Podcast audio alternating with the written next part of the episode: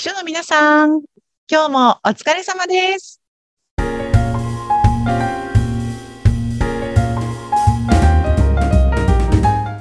秘書の皆さん、こんにちは。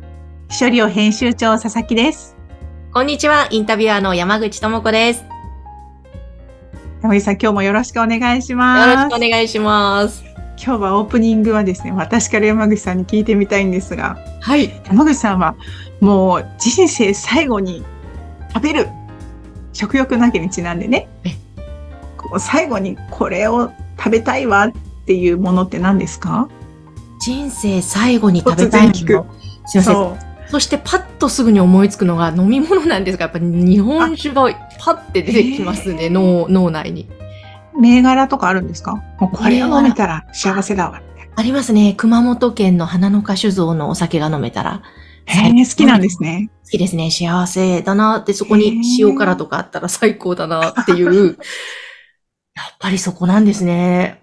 ついそれが思い浮かんでしまうという。日本酒大好き山口さん熊本の方もね聞いてらっしゃるかもしれないからお近くの方うんいたら羨ましいですね美味しいお酒ねおうんうん。え、さんは？私焼肉いや、即答なんですね。焼肉大好きええ焼肉大好きなんですか？そう、そうなんです。うんうんもうそう、やっぱりなんか、うん、いいことあった時、もう元気がない時も焼肉食べたいです。いいですね。この前、すっごい美味しい焼肉屋さんに行ったんで、うん今度教えますね。えぜひぜひ一緒に行きましょう。あ、あそうだ、ねぜひぜひ。うん。あと、私、あの、せっかちなので、あの、待たされるのが嫌なんですけど、焼肉屋さんってすぐ出てくるじゃないですか。そうですね。出てくる。それも、はい。お寿司と焼肉はすぐ出てくるので、すごく大 好きです佐。々木さんに合ってるんですね。その辺も。うんうんうん。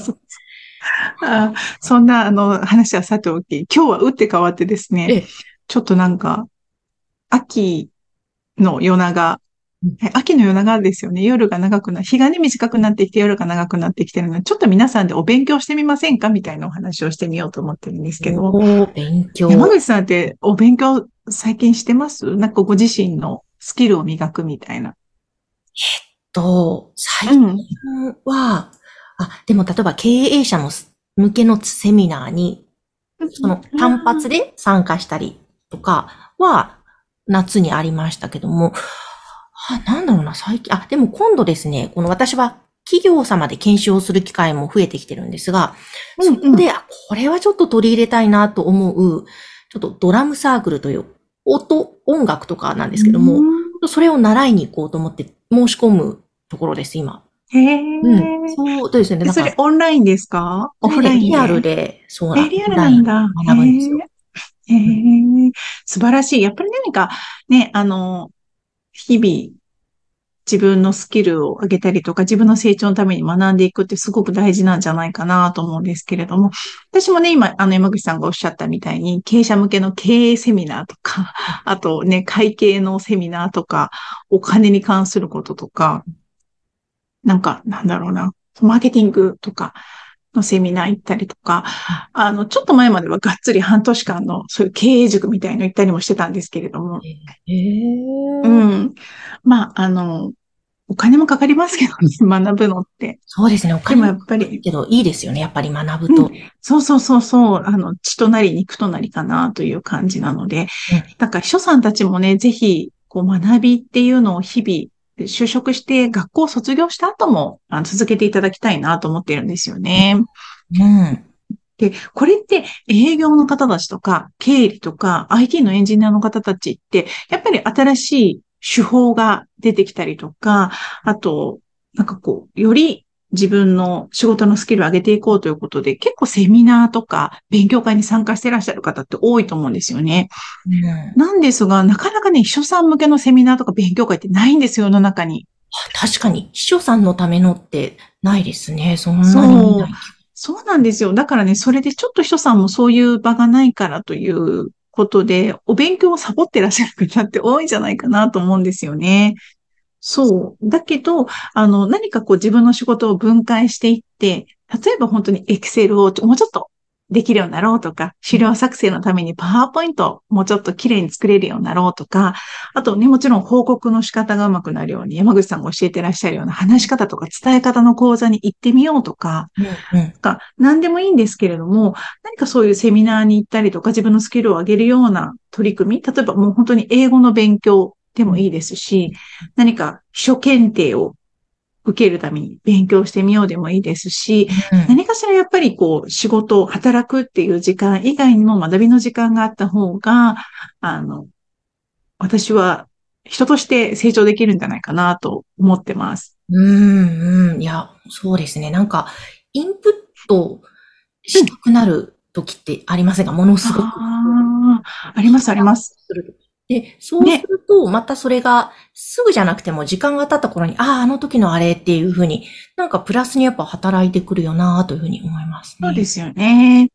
何かこう学校に行くとかね、もう MBA に行くなんていう風になったらまた何百万とかお金がかかって大変かもしれないんですけれども、本当に簡単なところだと、あの、ちょっと YouTube を見て勉強するとかでもいいですし、まあ本屋さんに行って本を買うなんていうのでも、だとね、安価に学びっていうのができたりもするので、あとなんか動画でね、いろいろ今学べるみたいな忙しい社会人の方のためにみたいなのもありますし、あとは、ストリートアカデミー、ストアカとか探してみてもいろいろね、講座もありますし、うん。